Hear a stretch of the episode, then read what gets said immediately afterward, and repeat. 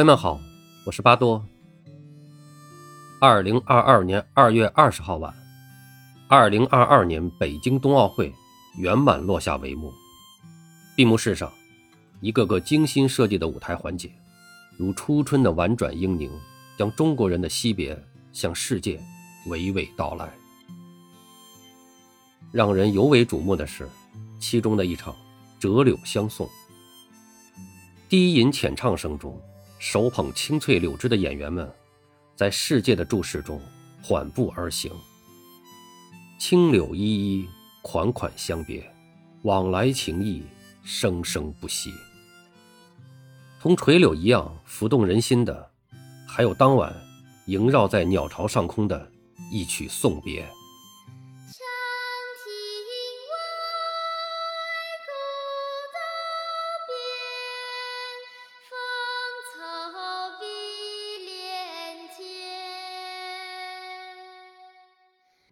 他和青柳一样，带着满身的故事，撑起了这场惊艳世界的告别。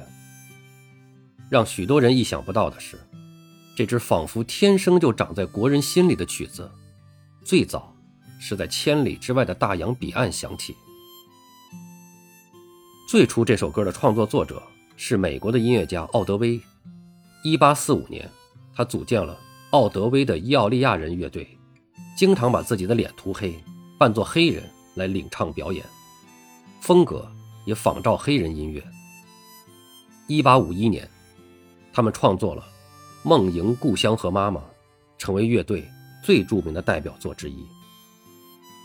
不久，美国爆发内战，格里斯堡战役后，毕业于哈佛医学院的奥德威作为医疗志愿者参战，这支满含故乡情愫的歌曲也迅速流传开来，成了南北战争。及战后一段时间的流行曲目，直至后来战争偃旗息鼓，这段应时而生的旋律渐渐被人们淡忘。不久后，原本归于寂静的旋律在日本重新奏响。彼时，正在日本兵库县一所中学教书的犬童球希，偶然间听到了这支歌谣。身为一生作词作曲三百余首的作家。犬童求西极力推崇西洋音乐的教育，多次翻译西洋歌曲，不料却受到了学生乃至日本社会的排斥与抵制。这支漂洋过海的战时曲，闯入了这位满腹郁结的诗人内心。他为歌曲重新填词，取名《旅愁》，旅行的旅，忧愁的愁。经过犬童求西的改动，《旅愁》的旋律更加清脆干净，歌词。也加入了东方意境。一九零七年，《旅愁》被刊入日本中等教育歌唱集，并逐渐在日本全国传唱。和犬童球希一样陶醉于音乐的，还有此时正在日本留学的李叔同。一次偶然的机会，李叔同看到了中等教育歌唱集中《旅愁》这首歌，凄美的歌词和低婉的旋律，让他久久不能忘怀。回国后，李叔同前往杭州第一师范任教。此时的他已过而立之年，原本殷实的家族也在战火中衰落。任教期间，他重新想起了这支歌谣，在犬童求妻的基础上再度修改，重新填词，将中国古典诗词融入乐曲，把原曲中的思念与愁怨化为淡淡的离别情思，创作出了这首。创作出了这首风靡于二十年代的《送别》。关于李叔同创作《送别》的原因，说法纷纭。有人说这支曲子是为告别其挚友许焕元，传言当时许家破产，许焕元灰心远走，两人挥泪而告别。送别友人之后，李叔同返回屋内，在夫人的钢琴声中含泪填词，写下了这首离歌。也有传闻说，此时的李叔同已对俗世生活丧失了希望。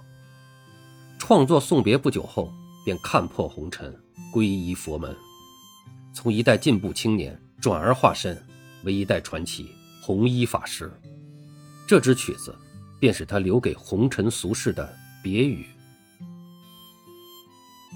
不管原因几何，李叔同终是转身离去，这支送别却作为新式学堂音乐课的教学用歌流传下来。优美的词曲打动了一众学生，歌曲迅速传播到了各级学校。不久之后，又迎来了新的故事。让李叔同没有想到的是，在他归隐后的许多年，自己谱写的歌声却从来没有停息。一九二七年。丰子恺、裘梦恒将《送别》编入上海开明书店出版的《中文民歌五十曲》。五年后，杜廷修编《人生歌集》时，再度选用此曲。近代教育家陈哲甫还在原歌词的基础上做了仿照填写。此后，越来越多的歌集和教科书收录《送别》。一九六三年，随着影片《早春二月》的上映，光影交织的大荧屏上。送别再度迎来新生。影片改编自现代作家柔石的中篇小说。颇为戏剧的是，这位曾投身教育事业的小说家，曾在1918年秋考入杭州第一师范学校。在校期间，李叔同留下的书法作品和同学们口口相传，让他对这位早已出家的李先生敬仰不已。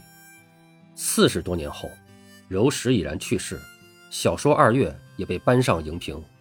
因缘巧合之下，这支送别被编导谢铁骊选为电影插曲，在全国影迷的见证中，成全了这段特别的师生相逢。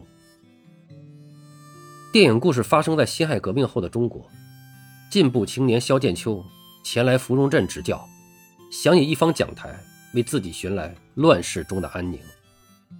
然而，平静秀丽的芙蓉镇里，萧剑秋邂逅的。既有朴实天真的学生，真挚甜蜜的爱情，也有底层民众的无奈和旧式中国的思想枷锁。为了生计必须辍学的学子，被流言活活逼死的寡妇，表面进步却暗地风凉话不断的知识分子们，桩桩件件，终是压垮了这位把教育视为理想的青年，最终带着沉重与无奈，转身离去。插曲送别，既是学堂中孩子们的放学歌，也是萧剑秋同懦弱与徘徊的作别。离别前，他在信中给爱人留言：“我找到了一条该走的道路，我将投身到时代的洪流中去。”二十年后，改编自林海音作品的电影《城南旧事》，让送别的旋律再度响遍全国。《城南旧事》以林海音在北平的童年生活为背景，创作小说时，不知是儿时记忆模糊，或是情节所需，林海音将送别的歌词做了改动，修改后的“问君此去几时来，来时莫徘徊，人生难得是相聚，唯有别离多”，也为这支送别歌注入了人世浮沉后更为浓厚深沉的思念与慨叹。多年后，小说被改编为影片，《送别》被选为主题曲，歌词也恢复成了李叔同的原创版本，但这丝毫没有影响影片中酿制的一场场离别。毕业礼上与师生同门的道别，病床前同父亲的永别，同儿时无忧生活的再见，如同影片中林海音的自述：“我是多么的想念住在北京城南的那个景色。”和人物啊，而今或许已物亦人非了。可是随着岁月的涤荡，在我一个远方游子的心头，却日渐清晰了起来。挥手作别，浓重的伤感却在晚风中渐渐褪去，留下的是深深的眷恋与怀想，也是从容的成长与前进。上映后，《城南旧事》先后斩获多项国际大奖。主题曲《送别》也传遍大江南北。时至今日，这首流传百年的歌谣仍是许多学子的必学曲目。不经意间，悠扬低婉的旋律仍会渐渐响起。几年前，歌手朴树翻唱的版本结合电影《城南旧事》的片花，让人们再次被旋律所打动。长亭外，古道边，芳草。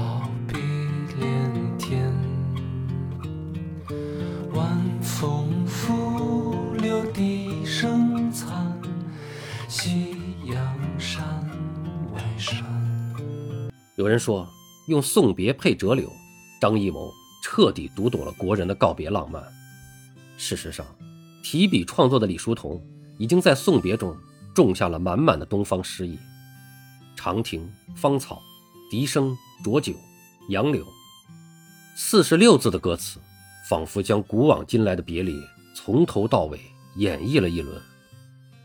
长亭送别，李白在《菩萨蛮》中就曾历经：“何处是归程？长亭更短亭。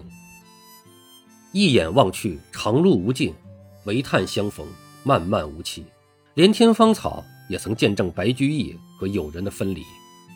离离原上草，一岁一枯荣。又送王孙去，萋萋满别情。煮酒一杯，更是离别场上的常客。王维送行朋友远去西北，劝君更尽一杯酒，西出阳关无故人。夕阳残笛声，赵长卿缓缓而歌：行客一销魂，笛飞何处存？当然，也有风中轻舞的垂柳。正如刘禹锡所言：“长安陌上无穷树，唯有垂杨管别离。”垂杨便是柳枝。古时候，柳树是主要的行道树树种，随手可摘。柳与流同音，细长茂盛的柳枝，正如颂者的绵绵深情。美妙的巧合中，一枝垂柳变成了古人作别相送时最重要、最常见的礼物。